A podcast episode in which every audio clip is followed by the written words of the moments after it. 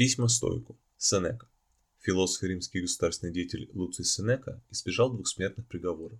Провел 8 лет в изгнании на Корсике и окончил жизнь самоубийством из-за неудачного заговора против императора Нерона. Несмотря на бурную жизнь и частое нездоровье, Сенеко сумел отличиться как философ-стоик. Центральное место в философской школе стоиков занимает идея принятия судьбы. Ничто не является долговечным, будь то человек или для общества. Судьбы людей или городов несутся вперед, Террор наносит удар по самой спокойной обстановке, без каких-либо помех на заднем плане, чтобы вызвать их бедствие. Бедствие происходит из наименее ожидаемого квартала. Письма Стойку, Сенека. Сенека считал бессмысленным быть недовольным судьбой. Он считал разумным принять нашу судьбу в жизни и мужественно встретить все, что на нашем пути. Для единственной безопасной гавани в беспокойном мире этой жизни отказаться от беспокойства о том, что принесет будущее, и быть готовым и уверенным, расправляя грудь, чтобы взять ее, не прячась, не вздрагивая от того, что ударит нас. Письма стоику, Сенека. Но как найти силы и необходимые ресурсы для этого?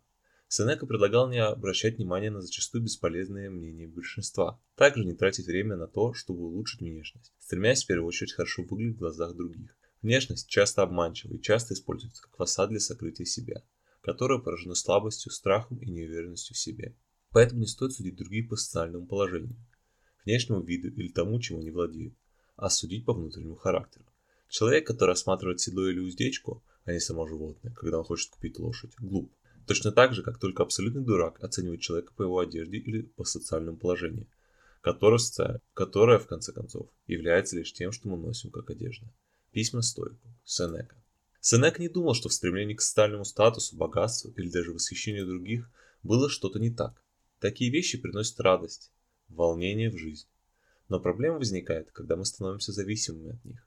Эти вещи внешние для нас, и, следовательно, в конечном итоге вне нашего контроля, навсегда в опасности быть уничтоженными не по нашей вине.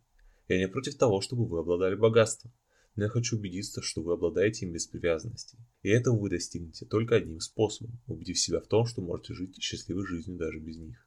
И всегда считая их находящимся на грани исчезновения. Письма Стоику, Сенека.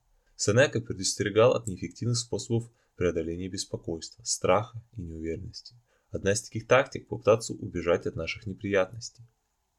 Сенека предупредил против этой тактики, написав, что бы вы ни выбрали, вы будете следовать своим ошибкам. Или, как он выразился в другом отрывке, что хорошо в том, чтобы ездить за границу, переезжать из города в город. Если вы действительно хотите избежать, избежать того, что вас беспокоит, вам нужно не быть в другом месте, а быть другим человеком. Письма стойку. Сенека. Вместо того, чтобы пытаться убежать от наших проблем, Сенека посоветовал нам преодолеть наши страхи и неуверенность, изучая мудрость людей, которые достигли самодостаточного и просвещенного характера.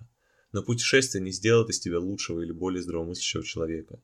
Для этого мы должны уделять время изучению и письмам мудрецов, изучать истины, которые явились результатом их исследований, и сами искать ответы, которые еще не были обнаружены. Письма стойку. Сенека.